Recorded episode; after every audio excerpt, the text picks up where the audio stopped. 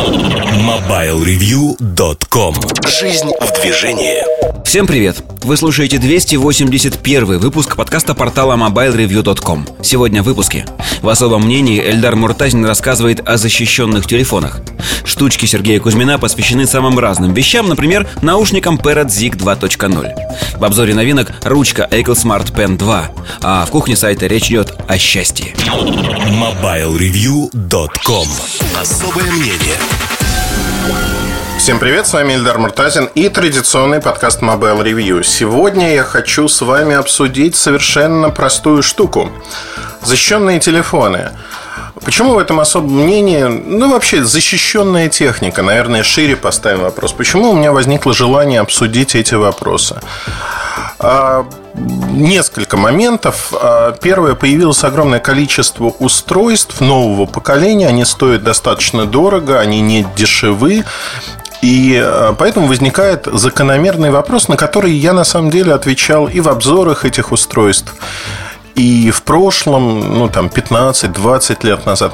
Но эта тема всплывает каждый раз снова и снова. Теперь у меня есть новый опыт, о котором я могу рассказать с точки зрения производства э, таких устройств, с точки зрения разработки таких устройств, тому подобных вещей. А, поэтому, наверное, будет интересно. Первый вопрос, который всегда задают люди, ну вот обычный массовый потребитель, он говорит, что я хочу, чтобы мой телефон был максимально защищен. Я готов, вот если у меня будет вот такой-то флагман, и в этом флагмане будет защита э, такая-то, такая-то, я готов за него переплатить там 100, 200, 300 долларов. И, в общем-то, люди искренне говорят. Но они также искренне заблуждаются, потому что, когда доходит до дела, это подтверждается продажами на рынке, они выбирают более дешевую модель без защиты вовсе – Почему?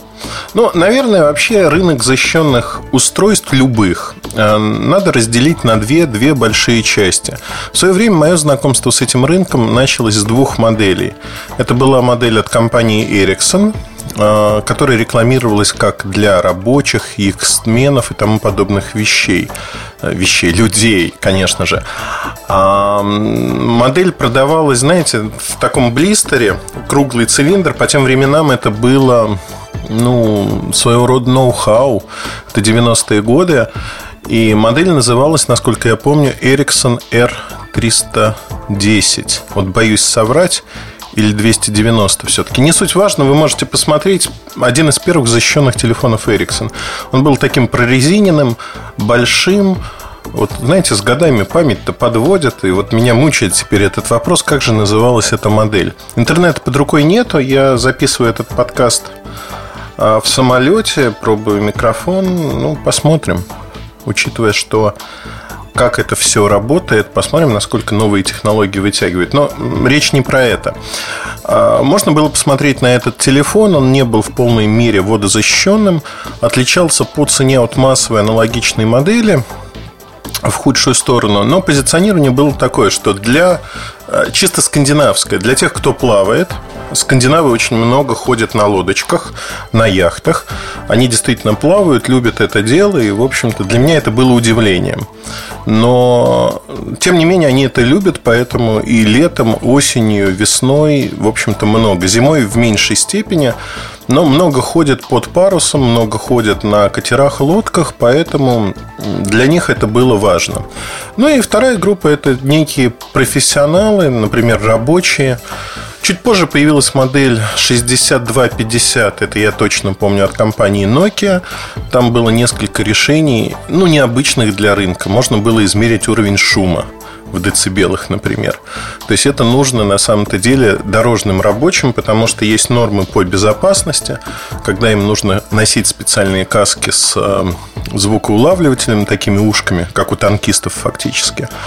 А когда им не нужно этого делать. Ну, в общем, профессиональный инструмент, если хотите.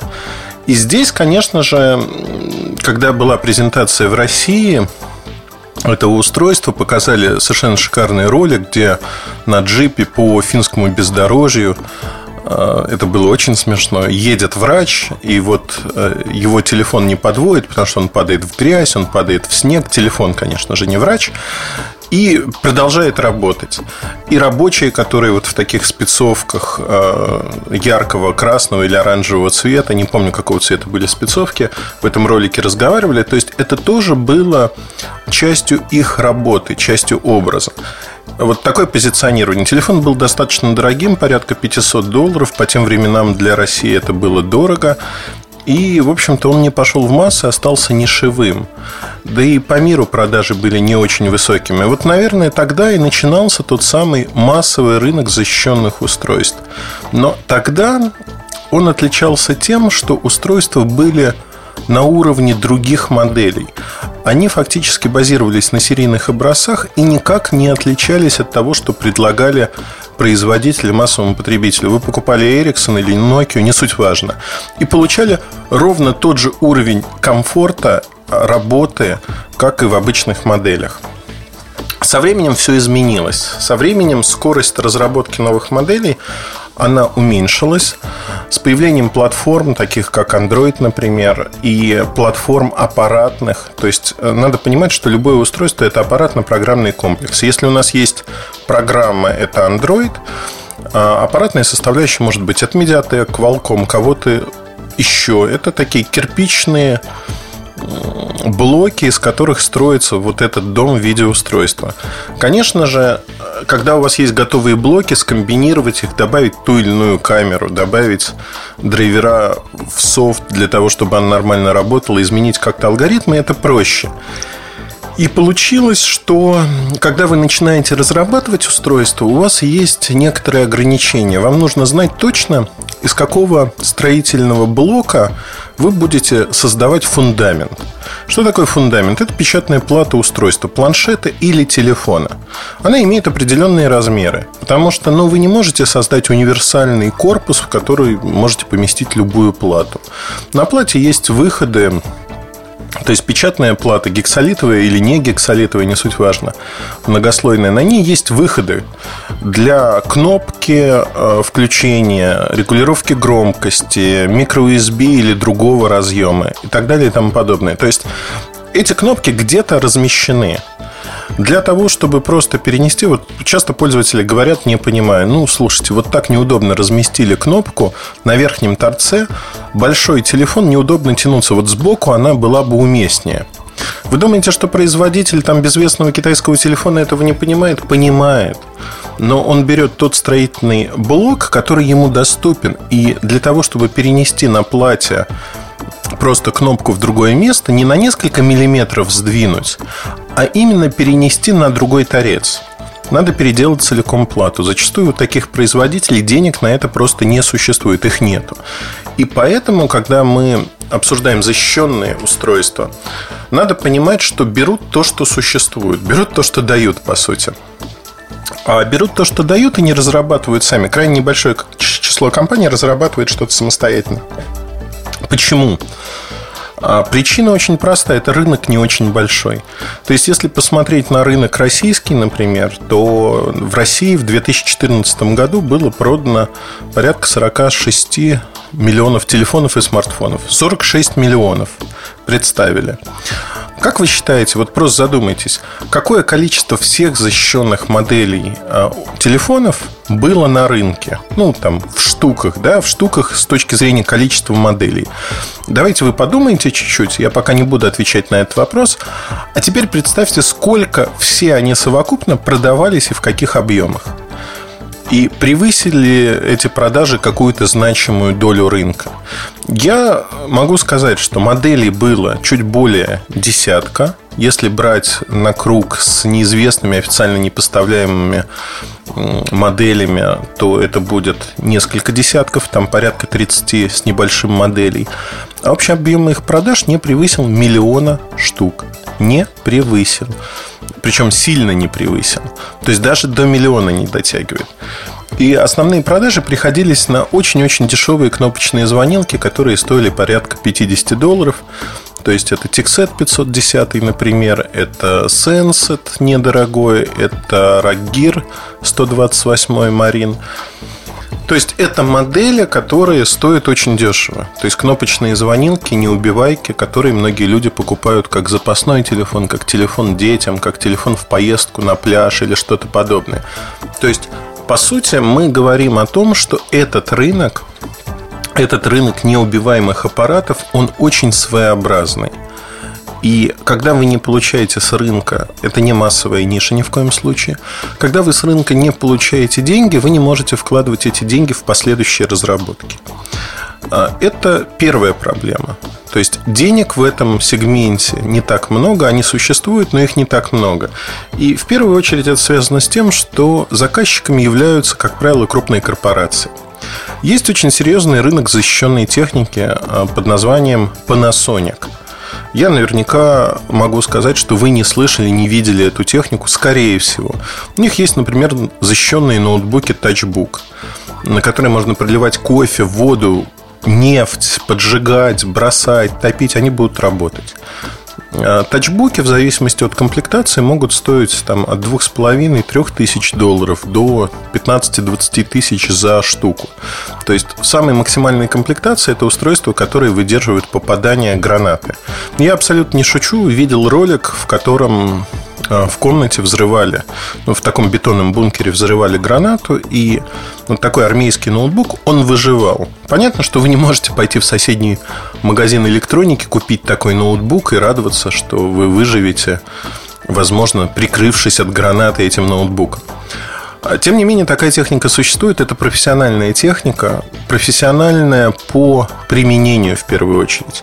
То есть люди, кто покупает такую технику, они понимают, за что они платят, как они платят и что они получают в итоге. Они готовы мириться с тем, что там стоит не самый быстрый процессор, не самый новый процессор, потому что даже Panasonic сталкивается ровно с тем же разработка корпусирования идет под конкретную электронику, под конкретную плату.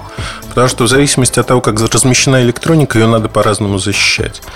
И здесь, конечно, возникает проблема, что цикл разработки таких устройств, он отстает от цикла рынка уже, не успевают. Все компании не успевают, исключений нет.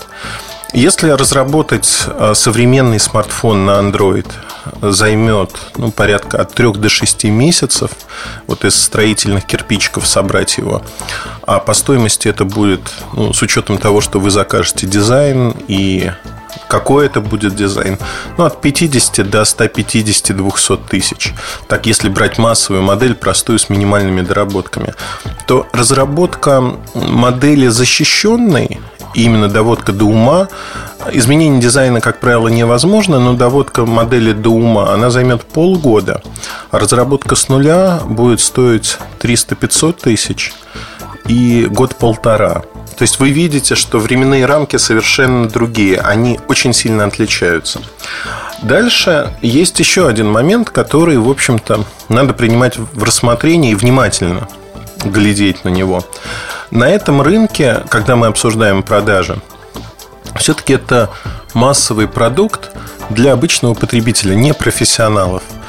А, тут я очень долго думал, как их разделить как разделить людей на профессионалов и непрофессионалов, и потом в какой-то момент меня озарила очень простая мысль.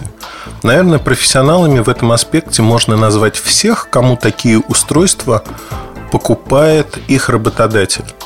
То есть деление очень простое и понятное. Вот если защищенное устройство вам, неважно какое, да, с массового рынка, специализированное, вам купил работодатель, то вы профессионал. Я ни в коем случае не хочу там, оскорбить людей, кто профессионально занимается э, трекингом, кто профессионально охотится или делает что-то подобное. Безусловно, они профессионалы. Но в нашем делении э, это очень важно понимать, как попало устройство и кто принимает решение о покупке такого устройства.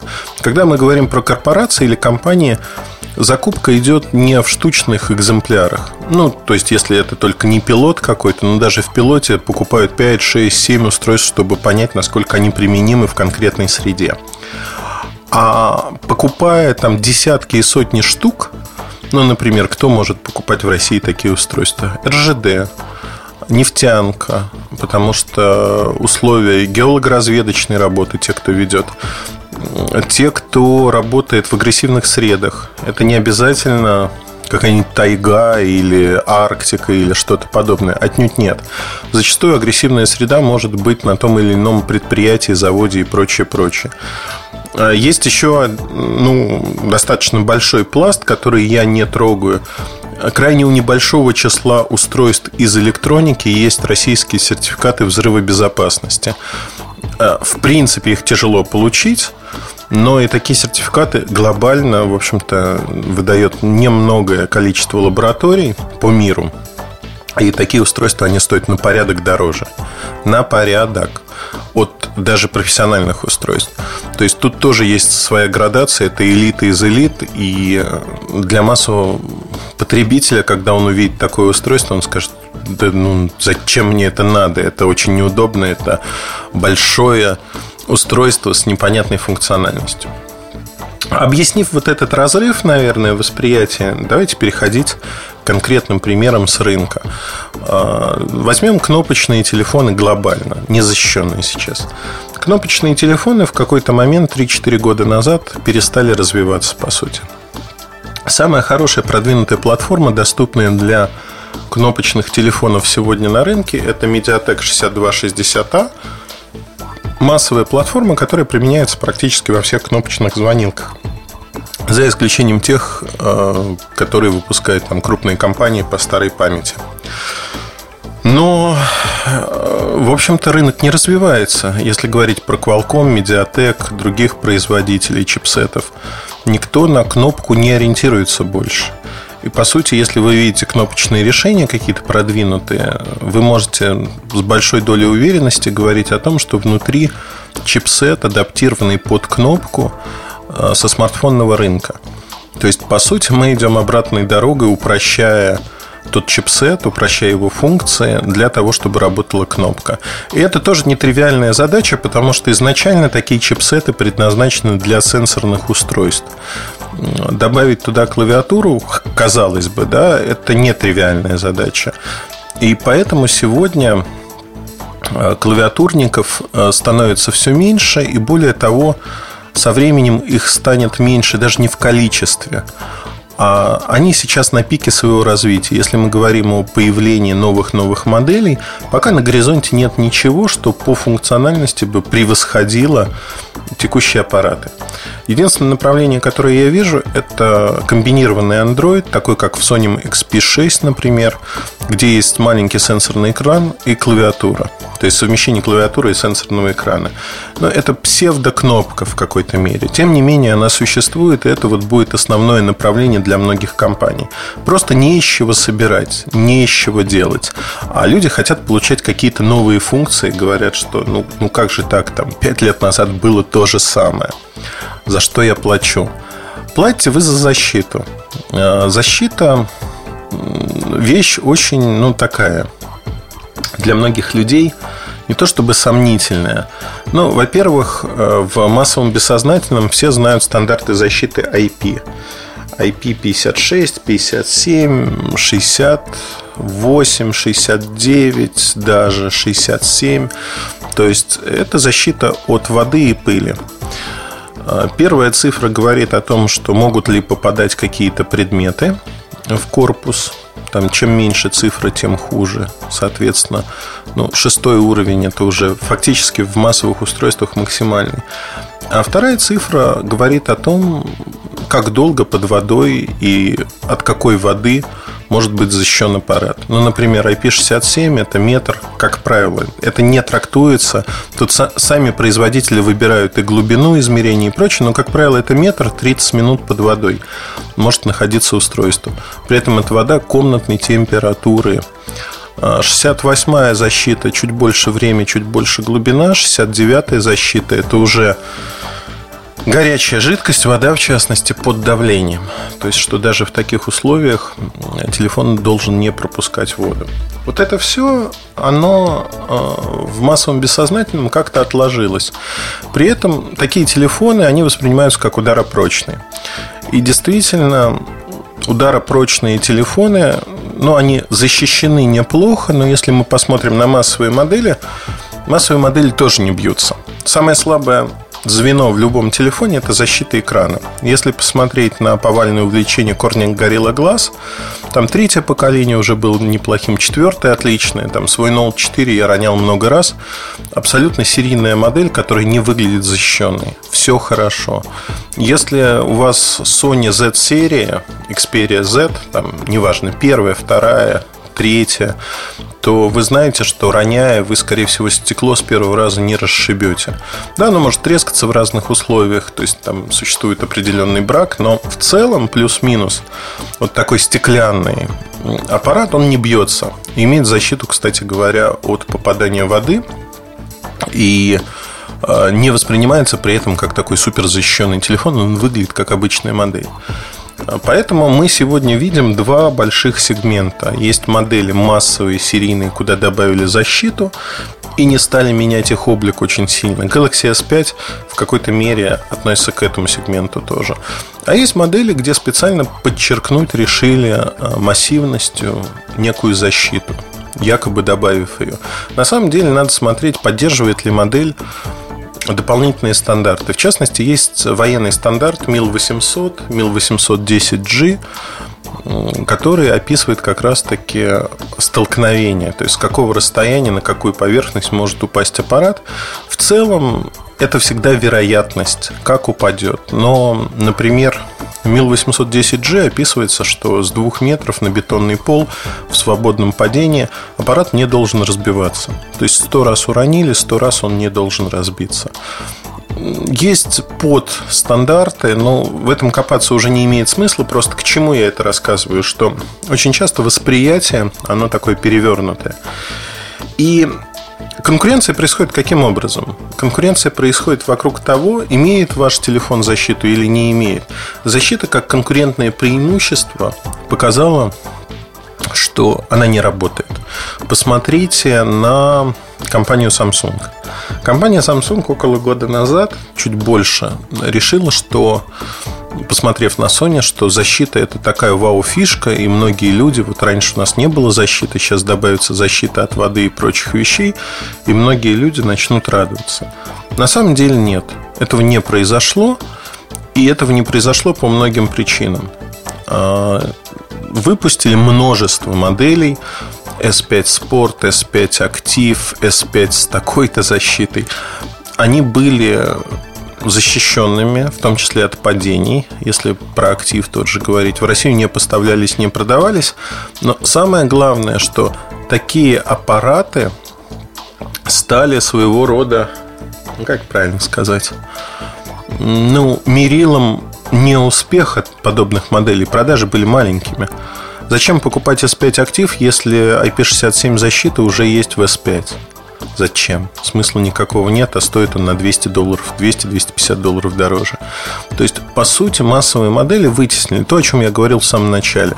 Оказалось, что не нужно рынку, не нужно людям вот получать такого рода устройства в огромных количествах. И это, конечно, стало своего рода испытанием. Испытанием для многих. И сегодня я могу сказать в общем-то, вся логика э, развития событий доказала, что не происходит ничего. Люди не выбирают такие устройства. Это скорее было во вред всему рынку защищенки, назовем это так. И во вред. Ну, потому что кто будет разрабатывать то, что не пользуется массовым спросом? Зачем? Вот попробовали, причем для Samsung вообще характерно, когда какая-то концепция начинает развиваться, Samsung пытается ее массово продавить. То есть они выпускают не одно устройство, а целый ряд устройств. Тогда же появился Galaxy Tab S Active, защищенный планшет, который можно ронять, топить. Одним словом, делать с ним все, что угодно. И э, вот такие устройства, они не пошли на рынок, потому что более массовые устройства оттягивали на себя продажи. Да, для рынка в целом это стало для сегмента B2B, для бизнеса, для корпорации, это стало хорошим предложением, но опять-таки оно не массовое, с ним надо работать, с ним надо создавать продажи, работать с этим сегментом. И не только у Samsung, у многих компаний не получается. Поэтому на сегодняшний день кнопка, повторюсь, умирает, по сути. А если мы говорим про сенсорные телефоны, они, в общем-то, развиваются, но развиваются достаточно медленно. Например, три года компания Sanim три года создавала свой смартфон, точнее, платформу для смартфонов, и две модели уже есть, XP6, XP7. Самые защищенные аппараты со всех точек зрения. Очень приятная резина, очень приятная защита. А, защита IP69 а, не только от погружения, от ударов до 4 джоулей удар, ударную нагрузку выдерживает экран до 2 джоулей. Но, то есть, фактически, это устройство, которое от агрессивной среды защищен, защищена эта резина, то есть можно в кипящее масло кидать, в нефтепродукты и прочее, прочее. То есть они создали профессиональное устройство, хотя продают его и на массовом рынке. По сути, пытаются взять и оттуда, и оттуда. То есть это лучшее с двух рынков, а, с двух сегментов рыночных. Потому что продавая только в одном сегменте, неважно в каком, добиться успеха невозможно. Если посмотреть на китайский рынок, то вы увидите очень простую штуку. Ну, например, да, в качестве доказательства я приведу, наверное, рынок планшетов. Защищенных планшетов практически нет в мире. Их можно пересчитать по пальцам руки.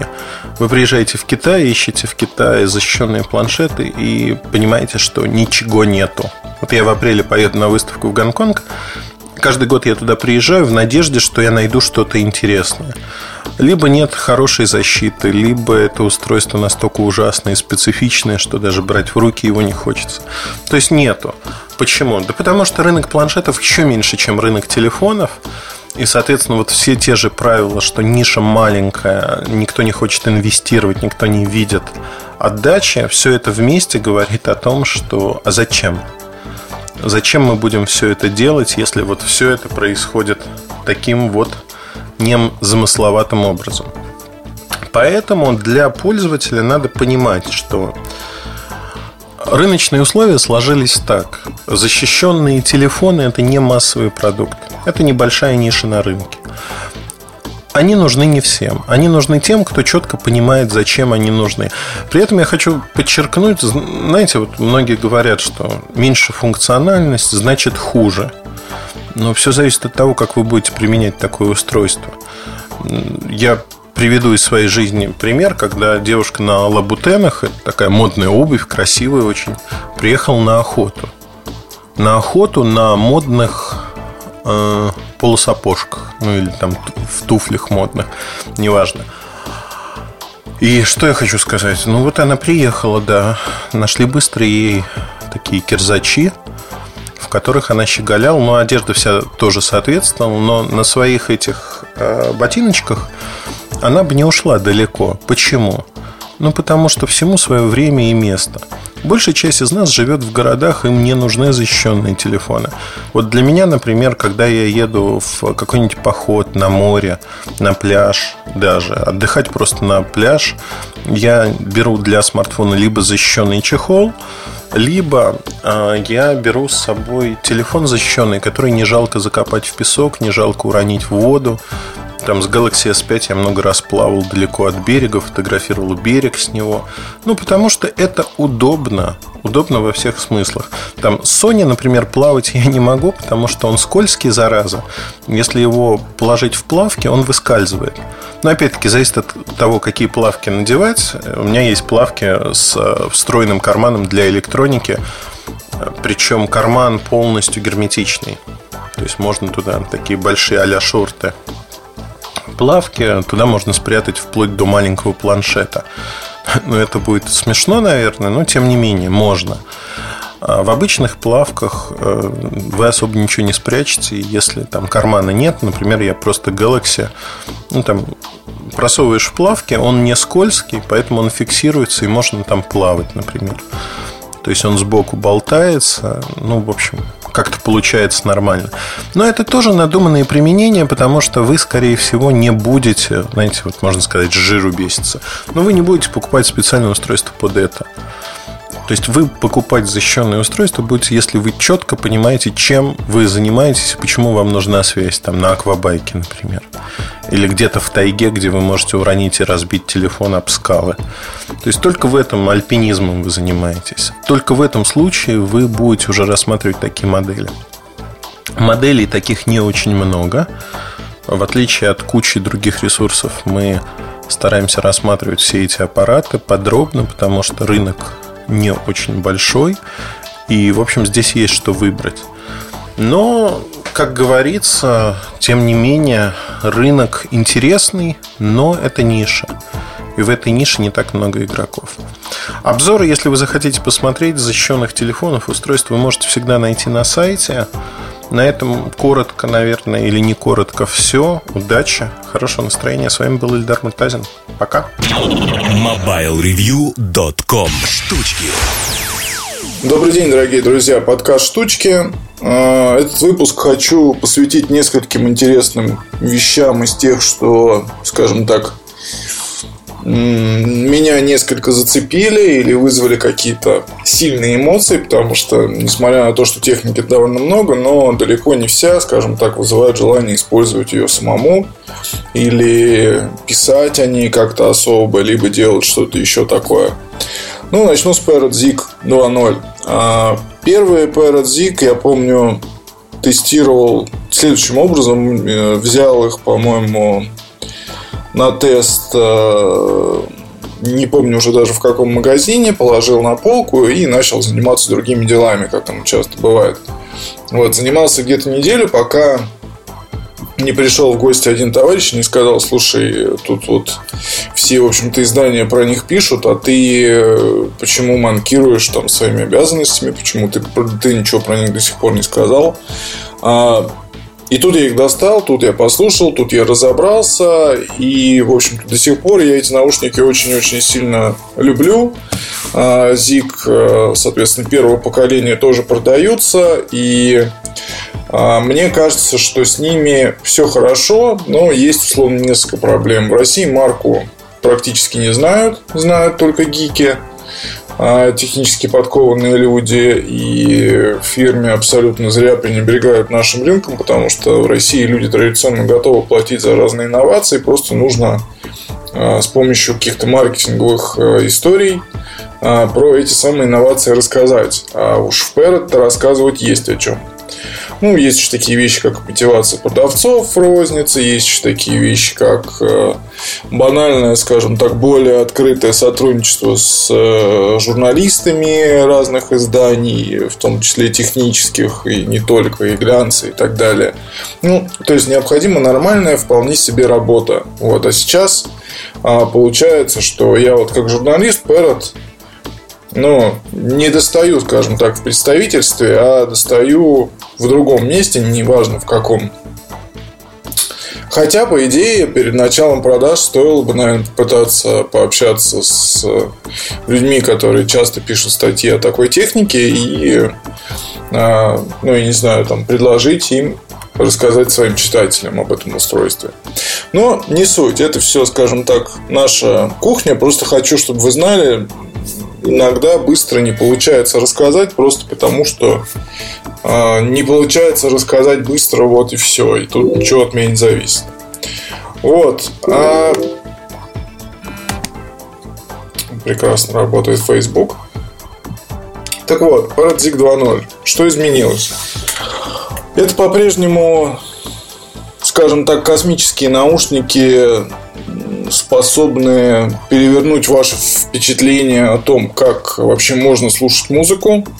Они по сравнению с первой моделью, моделью стали компактней, а, ну, немножко на самом деле компактней. А ПО стало лучше, то есть многие сейчас говорят, не знаю, ну сталкивался я с такими отзывами, что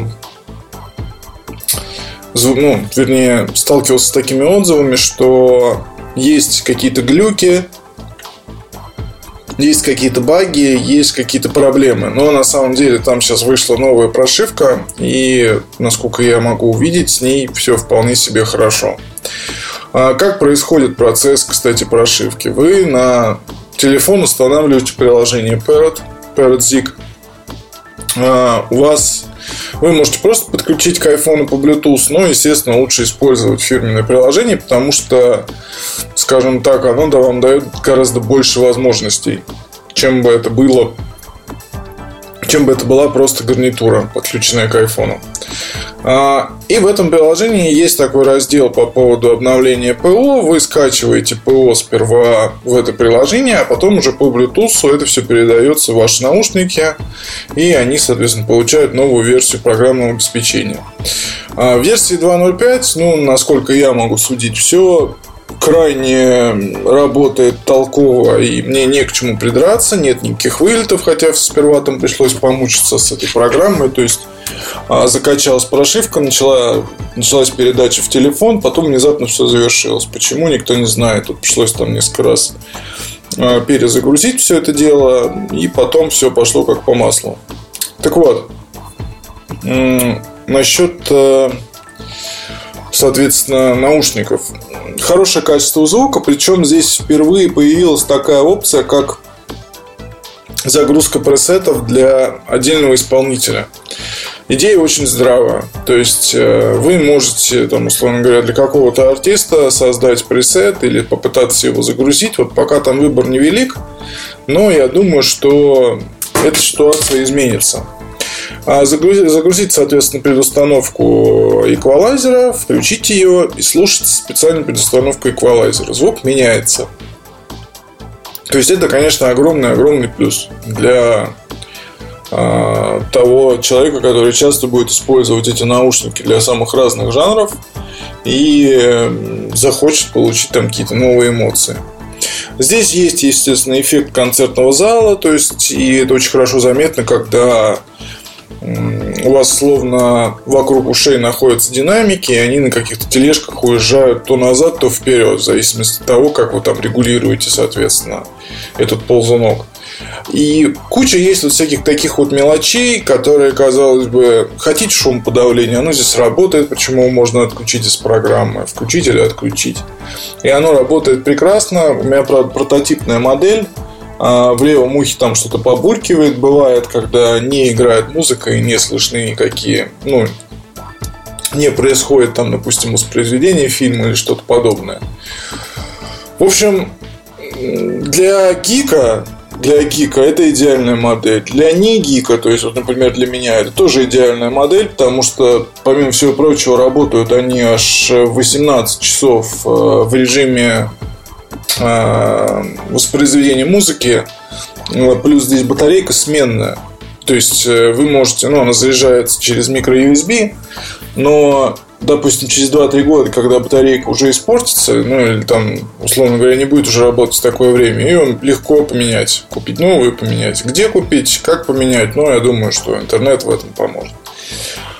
Хорошо ли это все? Да, это все очень хорошо. Мало того, можете подключать наушники по Bluetooth или по кабелю. То есть есть разъем там 3,5 мм и вперед подключили, если батарейка кончилась, и используете их так. А в комплекте, насколько я знаю, этот кабель есть, но мне они достались вообще без всего. Без коробки, без там каких-либо вещей. Конструкция металл и кожа, цветов много, причем по цветам очень э, велика схожесть с iPhone 5C. То есть эта кожа может быть вот синяя, желтая, других цветов. А, дизайнер Филипп Старк, как и у Zika первого. Вот что означает, э, что Zik выглядит просто потрясающе и, соответственно, звучит тоже. То есть и с точки зрения инженерной, и с точки зрения визуальной, а, наушники, конечно, ну, впечатляют. О цене говорить немножко страшновато, потому что 30 тысяч рублей. Ну, да, должно было быть, конечно, 15, если до вот этих всех вот до происходящего с курсом. И 15 тысяч рублей это вполне себе Это вполне себе нормальная цена. 15 а, тысяч рублей это вполне себе нормальная цена, если, ну, я не знаю, там, для, даже для а, человека с не самым большим доходом, то есть, если бы он захотел, он мог бы откладывать, там, условно, 2-3 месяца и потом себе купить на 23 февраля такую штуку. А наушники эти, кстати, они такие, ну, мне кажется, ими можно будет пользоваться очень-очень долго, потому что заложены здесь идеи, возможности обновления ПО, они ну, как бы позволят вам использовать их долгие годы. Там аккумулятор стал хуже работать, поменяли. Вот кожаные вот эти вот амбушюры, не знаю, наверное, поменять будет сложно, но в теории тоже возможно, да и вряд ли с ними что-то случится. Вот, кстати, на месте остался датчик. Когда вы снимаете наушники, то э, музыка перестает играть или там перестает воспроизведение прекращается. Никуда не делал сенсорная панель. Короче говоря, ну, то есть все здесь на месте из первых ЗИК, только работает теперь оно все еще как-то, не знаю, на мой взгляд, лучше, э, меньше сбоев, наушники сами стали чуть меньше. Ну, и в целом эта модель очень и очень интересна. Наверное, одна из самых выдающихся, хотел сказать, в 2015 году, но они появились раньше в Европе. Вот, поэтому модель еще прошлогодняя. Анонсирована была в прошлом году. Продажи начались в прошлом году в ряде стран. Вот, но до нас она дошла вот буквально недавно. Продажи тоже скоро начнутся. И если хотите купить что-то такое, то я крайне рекомендую обратить внимание, послушать в магазине. Это действительно наушники из будущего уже сейчас, как я и писал в статье выходного дня. А ничего похожего просто нет. И я не знаю даже, когда будет. Чтобы был такой вот именно сплав и интересных инженерных решений и интересных дизайнерских решений. На этом, пожалуй, все. Спасибо вам большое. Увидимся, услышимся. Пока. MobileReview.com Обзоры вид. В этом обзоре я хочу поговорить про умную ручку Equal Smart Pen 2. Equal Smart Pen 2 – ручка, которая позволяет писать на любой бумаге, не специально подготовленной, ультразвуком на специальный передатчик, который прикрепляется по центру листа, она передает свое положение. Поэтому, если вы любите наклониться над листиком бумаги, А4, например, обхватить сверху рукой, это вариант точно не для вас. Но если вы любите, чтобы ваши заметки всегда были под рукой, чтобы вы сохранили их для потомства, то есть уникальная возможность, потому что эта ручка сохраняет до 10 тысяч заметок и эскизов, рисунков, которые вы можете перенести на ваш смартфон, компьютер, Android, iPhone, не суть важно и, в общем-то, показать. При этом есть несколько функций, которые, как мне кажется, могут сделать этот продукт достаточно перспективным. Функция номер раз. Она самая важная в таких продуктах. Ваш текст, который вы вводите на любом языке практически, может быть распознан. Рукописный текст. Хорошо ли работает распознавание? Работает не очень хорошо, особенно для русского языка. Тем не менее, что-то распознается, вы можете отредактировать на смартфоне. Но, как мне показалось, интереснее то, что вы здесь не привязаны на Android. Если мы говорим про Android-версию, вы здесь не привязаны к тому софту Equal Note или Equal Sketch, который предоставляется самой компанией. В конце концов, вы можете сохранить ваш файл, ну, например, в PDF или в графический формат, и скормить его какому-нибудь аберидеру, который распознает текст и имеет лучше алгоритмы, чем сам софт. Ну, то же самое было когда-то на компьютере когда вы сканировали и дальше со сканера отправляли в тот же Эбби для распознавания текста. Тут та же самая история, и, в общем-то, эта история абсолютно рабочая. Главное, что вам дают возможность получить, получить ваши файлы, получить файлы в электронном виде и дальше их использовать. При этом сама ручка, она достаточно треугольненькая, большая, не маленькая. Используются стандартные грифели. Естественно, цвет вы можете выбрать сами. По умолчанию, по-моему, цвет синий или черный, не суть важно. Да? Я даже вот синий цвет, насколько я помню. Такие грифели можно купить э, в большом количестве, не в обычном магазине, там в Амазоне. На Амазоне они продаются. Заправили ручку, она изначально имеет один запасной грифель, начали писать. А, удобно или неудобно? Ну, то, что заряжать надо основной блок, который такой треугольненький, а, ну, фактически вытянутый, ну, не цилиндр, а треугольник. Треугольное сечение имеет цилиндр, назовем это так. Я думаю, что вы посмотрите в обзоре на сайте, увидите, как это выглядит. И мне понравилось. Понравилось то, что можно в любую сумку, практически даже в карман одежды положить.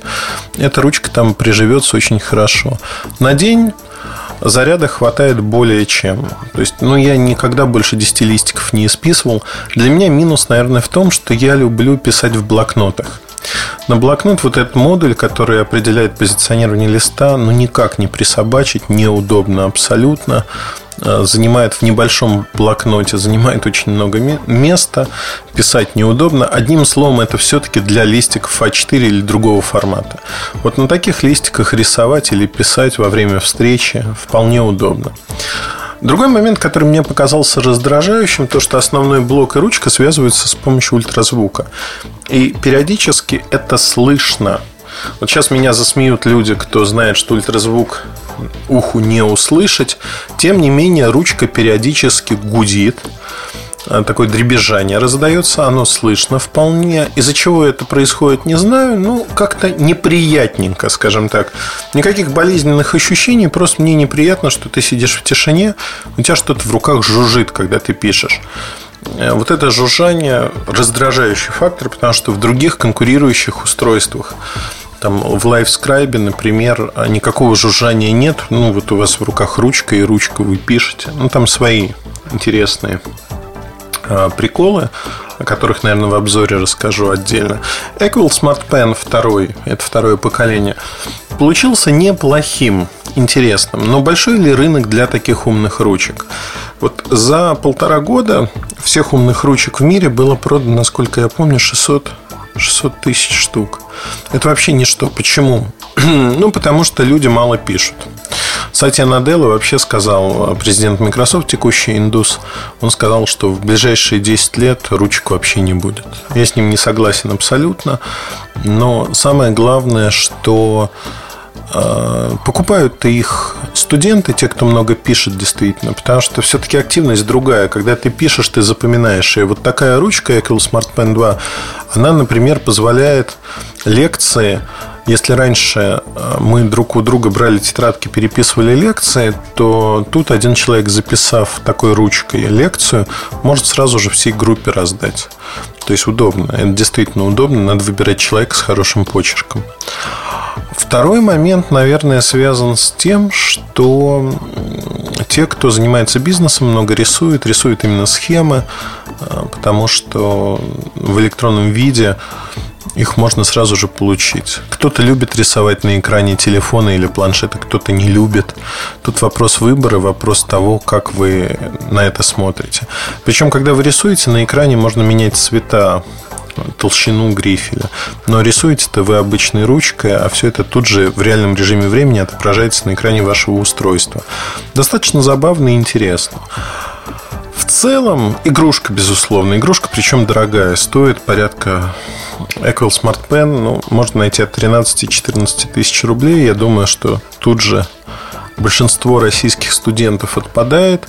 Но, тем не менее, несмотря на то, что это нишевая игрушка, игрушка очень-очень интересная. И для некоторых людей, кто привык думать и записывать мысли, эта игрушка безальтернативная. Безальтернативная с точки зрения поддержки Android, потому что LiveScribe 3, он поддерживает только iOS, соответственно, планшеты, телефоны, а, iPhone, iPad. Здесь же работа с Android есть. А, синхронизация с Evernote, Dropbox, все это встроено, все это стандартно. Даже про это говорить не хочу. То есть все привычно. Но если мы говорим про а, целиком, как это все происходит. Видео есть на нашем канале, вы можете посмотреть, как происходит работа. Достаточно все понятно, красиво и, в общем, не вызывает никаких вопросов. Ну, на этом, наверное, коротко все. А, про ручку. Я верю, что ручки останутся. Это очень дешевая технология. И во многих странах, там, в Индии, в Китае, ну, в общем, ничего с ним не произойдет. А если же говорить об умных ручках, ну, должен прийти какой-то инноватор, человек, который придумает и сделает ее намного удобнее, но главное, что сделает ее очень дешевой. Дешевой для того, чтобы мы получали возможность работать и писать принципиально иначе, чем сейчас происходит. Вот эти все блоки внешние, либо специальная бумага, либо ограничение в бумаге, это все неправильно. И с этой точки зрения, да и дорого, да, с этой точки зрения эта технология просто не может взлететь. С экономической точки зрения. Как только она станет простой и доступной, а главное дешевой, все изменится. На этом все.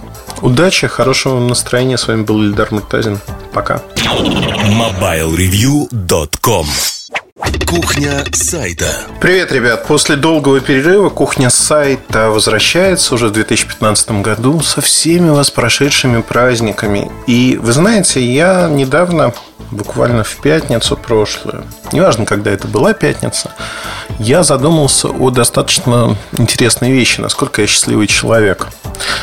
Э, не про себя любимого буду рассказывать, просто у меня был полный загруз, и всю неделю я очень много всего делал, записывал кучу видео, работал, писал тексты, встречался, по консалтингу у меня много достаточно работы, по аналитике в том числе.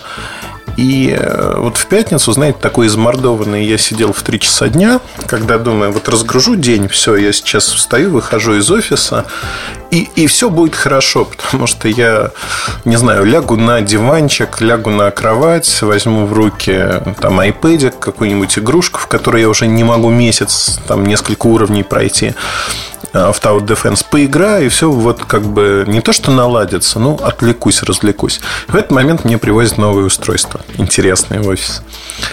И вы знаете, я себя поймал на смешной мысли. Вот для меня это было достаточно показательно, что я все делаю правильно для себя, с точки зрения себя как человека. Мне привезли эти устройства, другой бы, наверное, вот знаете, уже собравшись, стоя в дверях, сказал, не, ну ерунда полная, надо бежать отсюда, спасаться, потому что я уже столько работал, заслужил право отдохнуть. Потом в понедельник там посмотрю или еще что-то. Мало того, что я их взял с собой, я не удержался я пришел домой, приехал домой, распаковал эти устройства, стал играться. Ну и, в общем, до 9 до 10 вечера я фактически пропал. Пропал не потому, что это что-то запредельно интересное было, а потому что было интересно разобраться. Для меня в новинку а, были а, умные ручки, которые, ну, как в новинку. Я пользовался ими и Bluetooth ручками, и Anota ручкой пользовался давным-давно. А это уже следующее поколение. Вот мне было интересно поиграться, посмотреть. Я привлек своих детей. Мы вместе писали, рисовали, смотрели, а как это работает. Ну, то есть такое совместное творчество. Поменялись мои планы? Наверное, да, поменялись. А, переживаю я от того, что не прошел эти несколько уровней в игре. Ну, не особо, честно скажу. Вот как-то совсем не особо не переживаю. И почему это так? Да потому что мне это нравится. То есть я занимаюсь тем, что мне нравится. Это самое ключевое в любой работе, когда вы делаете то, что вам приносит удовлетворение. И при этом пытаетесь и стараетесь помочь другим людям, предостеречь их. И вообще журналистика, пропаганда личного мнения, хотите вы того или нет. А, субъективизм здесь, он всегда зашкаливающий, кто-то пытается его скрыть, кто-то, ну, это глупость, да, он всегда есть, он всегда был. Это пропаганда личного мнения. И э, в человеческой природе заложено то, что мы хотим воспроизводить себе подобных.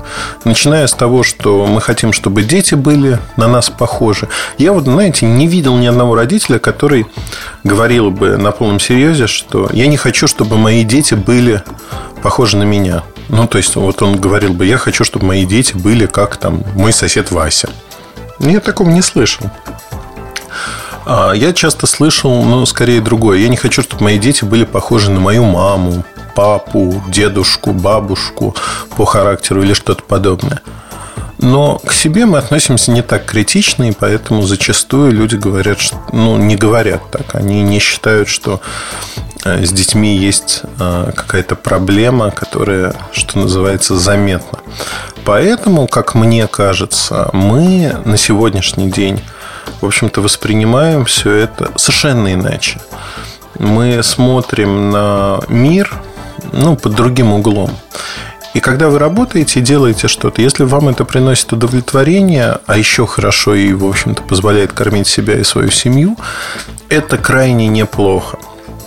У меня недавно был э, достаточно интересный разговор с моим коллегой, ровесником, который занимается журналистикой в общем-то, пришел в нее так же, наверное, случайно, как и я, занимается много лет.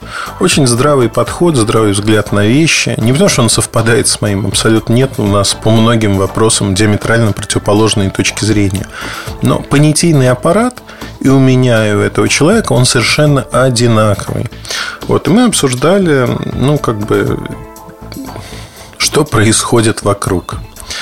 И, э, ну, невольно, знаете, это не кризис среднего возраста. Мы об этих вещах говорили и 20 лет назад, и 10, и 5. Хотелось бы видеть э, новое поколение, которое вот молодых, дерзких, которое порвет нас в клочья. Почему? Потому что вот этот конфликт отцов и детей, он должен существовать, потому что новое должно пробивать себе дорогу. Если новое хилое, оно не может пробить себе дорогу, появляется скулеж о том, что вот старики заняли все место, никого не пускают, а мы молодые, мы дерзкие, мы должны расти. Этот скулеж раздается с каждым годом все чаще, чаще и чаще. И когда слушаешь этот скулеж, думаешь, блин, ну даже если я подвинусь, если даже я уйду, исчезну, я даже не про себя говорю, там, неважно, вот там десяток человек, кто сегодня определяет ландшафт этой индустрии, вы все равно не сможете занять этот вакуум, даже если он образуется. Не сможете занять этот вакуум, потому что вы не понимаете простых вещей, что вы скучные. Вы скучные в жизни. Для вас это не работа, это для вас средство зарабатывания, средств к существованию. А это так скучно. Это, это безумно скучно вот когда говорят энтузиасты побеждают, энтузиасты не всегда побеждают, потому что нужна все-таки смекалка. Если мы говорим про медиа, это не просто там писать в личный блог, но это поддерживать редакцию, содержать людей, платить зарплаты и прочие-прочие вещи. Но в целом, если вот на круг мы говорим про то, что заниматься любимым делом, а, заниматься любимым делом можно и нужно – и это дело должно приносить и моральное, и материальное удовлетворение. Но проблема заключается в другом, что огромное количество людей, кто себя убеждает, что это их дело, но они скучные, ну вот глаза не горят, они э, тиражируют, знаете, это такой, ну, они притворяются, что живут, а это не жизнь. Я вот честно могу сказать, даже не про нашу профессиональную это можно отнести к любой сфере. То есть люди находят миллион причин, почему они не успешны. Они находят вот во всех окружающих, там, мы место занимаем, еще кто-то. А на самом-то деле они ну, просто неинтересны. И когда ты пытаешься до них донести эту мысль, потому что я ответственно подхожу к этому вопросу всегда, ну, там, читаю те или иные материалы, чтобы понять, что человек думает, как человек мыслит, а, что он из себя представляет. В материалах это зачастую видно. Ну, там проскальзывает, да, а, какие-то вещи. Но скучно. Вы знаете, как в английском языке boring. Это вот действительно скучно. И не хочется. Не хочется. Я люблю, вот чтобы было как угодно, но только не скучно. Ну, опять-таки, кто-то разделяет мою точку зрения, кто-то, наоборот, считает, что скучное – это хорошо. Ну, не знаю, эмоции же, ну, не роботы же, эмоции должны существовать. Тем более, если ты занимаешься своим любимым делом, эмоции должны превалировать. Кто-то пытается изобразить из себя человека, сидящего на вершине башни слонового дерева, из слоновой кости и наблюдающим над схваткой, наблюдающим, значит, как внизу или, не знаю, в облаках борются какие-то армии, а он, значит, ведет там беспристрастно а, свой дневник и записывает для других сидящих в таких же башнях. Если ты не вовлечен во все это, ты никто, ты ничто. Сторонним наблюдателем быть невозможно. Это не значит, что надо вмешиваться в схватку. Абсолютно нет. Но эмоции, они всегда должны быть. Я не представляю себе комментаторов в футбольном матче, который без эмоций, знаете, так монотонно говорит. Третий номер получил мяч. Он пошел к сетке ворот. Промахнулся. Так. мяч у другой команды. Угу. Они атакуют. Ну, то есть, э, вот сам принцип, он совершенно идиотский. Идиотский, потому что ну, это нам будет неинтересно. А принципы, как живет социум, как живет общество, они неизменны от Аляски до Калининграда или там наоборот что в Монтевидео, что в Сан-Антонио, что в Нью-Йорке, что в Москве, что в Новых Васюках, все это одинаково примерно. Одинаково с точки зрения того, что как мы воспринимаем все это и как мы относимся к этому. Поэтому, когда вот этих эмоций нет, ну невозможно. Невозможно жить. И люди, которые себя сами загоняют и делают несчастливыми, они несчастливыми делают и свои работы. Ну, неважно, кем они работают, там, строителями, журналистами, дороги строят, машины собирают.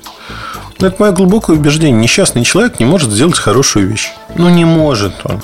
Пытайтесь стать счастливыми. Не надо транслировать своих там тараканов на других. Потому что когда у вас есть тараканы, ну, попытайтесь их держать в себе, наверное. Это самое простое, что можно сделать. Ну, нельзя, нельзя так.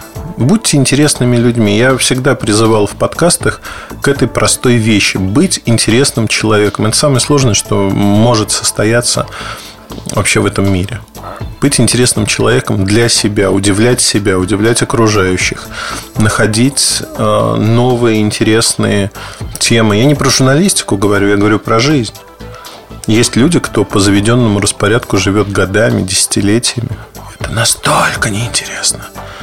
Но это же ужасно. Это ужасно во всех смыслах. Жить надо полной, полноценной жизнью, дышать полной грудью. То есть уметь переключаться с одной активности на другую. И тогда и в журналистике, и в других вещах все будет хорошо, потому что вы научитесь делать, в общем-то, базовую вещь. Научитесь жить. Знаете, с одной стороны, это банально звучит. Но я не устану повторять, что вот, казалось бы, такая простая вещь, она очень сложная для понимания. За деревьями многие не видят леса. То есть, вот они начинают рассматривать какие-то деревья и находят кучу оправданий, почему у них что-то не получается. Но я могу придумать миллион оправданий. Я могу объяснить миллиардом причин, почему то вот так или так. Это все ерунда. Ну вот правда ерунда. Не надо придумать оправдания если вы... Меня в свое время, у меня были хорошие учителя в жизни. И там мой отец говорил простую штуку. Если у тебя что-то не получается, не надо винить в этом других. В этом виноват в первую очередь ты. Если ты не можешь а, сделать что-то, это не условия среды, в которой ты существуешь. Это ты не понял правил игры, по которым играют. Другое дело, что ты можешь соглашаться с этими правилами, не соглашаться, ты можешь попытаться их изменить, но для того, чтобы играть первоначально, сесть за стол, тебе надо понимать и осознавать правила игры. И только после этого ты уже можешь идти в каком-то направлении и говорить, что я понимаю правила игры, я играю, а не так, что вот я сейчас увяжусь в бой, а дальше по ходу пьесы я начну разбираться, а как же, как же там все происходит, что происходит вообще, кто эти люди, с кем я играю. Так не бывает. Душеподнимающая беседа, надеюсь, что так для вас, потому что, повторюсь в тысячный раз, будьте интересными. А для этого надо много работать читать, смотреть фильмы, общаться с другими людьми, а, делать добрые дела. Вообще делать дела – это хорошо. И дела серьезные для того, чтобы расти, в первую очередь, в своих глазах. Не надо этим, этим кичиться, там, показывать что-то для всех окружающих, прочее, прочее. Этим надо просто заниматься. Вот как-то так. На этом все. Удачи, хорошего настроения. Я рад, что вы снова с нами, со мной или я с вами. Не знаю, как правильно сказать. До новых встреч, до следующей недели. Пока. MobileReview.com Жизнь в движении.